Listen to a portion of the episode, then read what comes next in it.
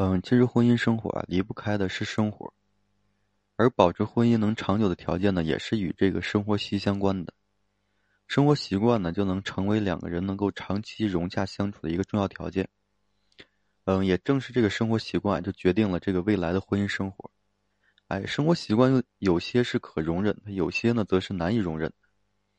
生活习惯影响生活的这个方方面面。哎，例如说，爱吃什么口味，去不去这个情色场所。爱不爱玩这个游戏？有没有什么不良的嗜好？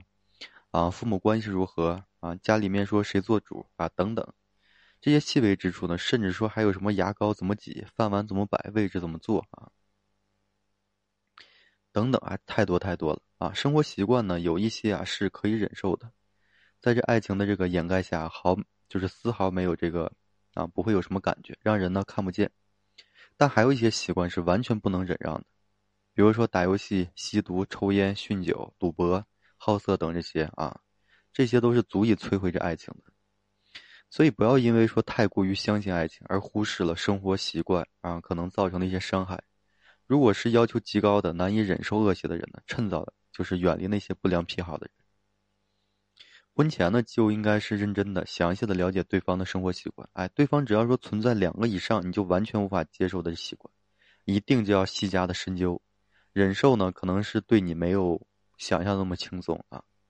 比如说，有些人非常懒，从来不做家务。那么，如果你也是说娇生惯养，十指不沾这个啊阳春水啊，就要小心了啊。那只不过不只是关乎到这个什么呢？三餐的问题，可能嗯是这个虚设，失去了就失去了这个原本的这个意义。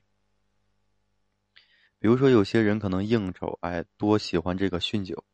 哎，经常说通宵不归，啊，或者是喝个酩酊大醉，哎，醉酒施暴，那也要认真考虑说你能不能说承受这样可能带来的风险。当然了，也有人会质疑，虽然发现对方有这些不好的生活习惯，但对方答应了我会改，难道就不能给人机会吗？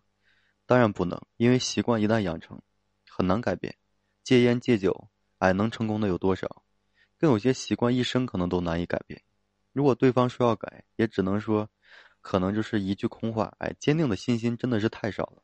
在推翻一句和真正改变这个生活习惯上，推翻自己一句话或多或，啊，或说话不算数，可能更来的轻松一些。江山易改，本性难移嘛，也就验证了这个习惯是难以改变的。所以啊，在你发现说对方有生活恶习的时候呢，忍受和这个包容是最好的办法。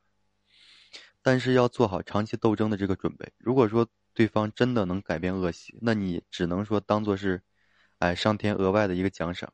当两个人生活在一起久了，也会变成一种习惯。生活习惯呢，融洽能，哎，融洽，然后长期保持和睦的这个婚姻关系，前面这些都是一个基础。啊，如果说生活习惯都不融洽的话，你这婚姻关系怎么能够长久和睦呢？对不对？所以呢，嗯，婚前要了解透彻，婚后呢，哎，好好的去相处，这样呢才是说。两个人婚姻长期相处的一个基本的一个准则。好了，今天就和大家分享这些，感谢各位听友的收听啊，谢谢大家。